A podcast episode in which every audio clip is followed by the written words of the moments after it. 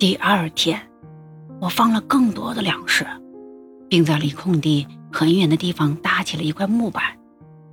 这些野猪见了木板，像见了幽灵一般，它们害怕并退回林中，但食物又使它们很快又跑回来大吃了一顿。那时，野猪们没有意识到自己已经成了别人的囊中物了。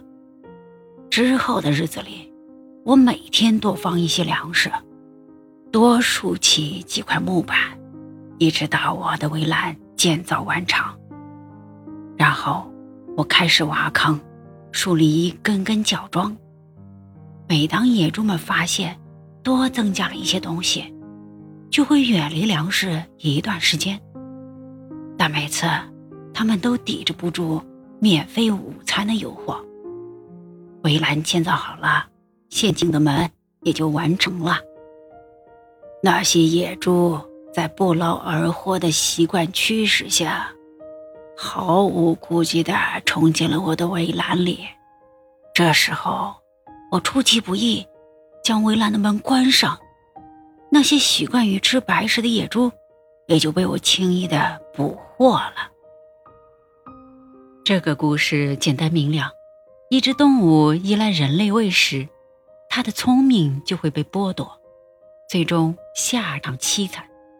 人类也一样，你想要一个人残废，就只需要给他一双拐杖，再等上几个月。换言之，你想要培养一个人好吃懒做的习惯，只需在一定时间内让他白吃白喝。你要记住，每个人打娘胎起。就渴望被照顾。当然，我从来都支持你去帮助他人。可是，正如我时常告诉你的那样，赠予一个人一条鱼，你只能解决他一餐温饱；教会他捕鱼的本领，那就解决了他一生的温饱。这是一句老话，但很有意义。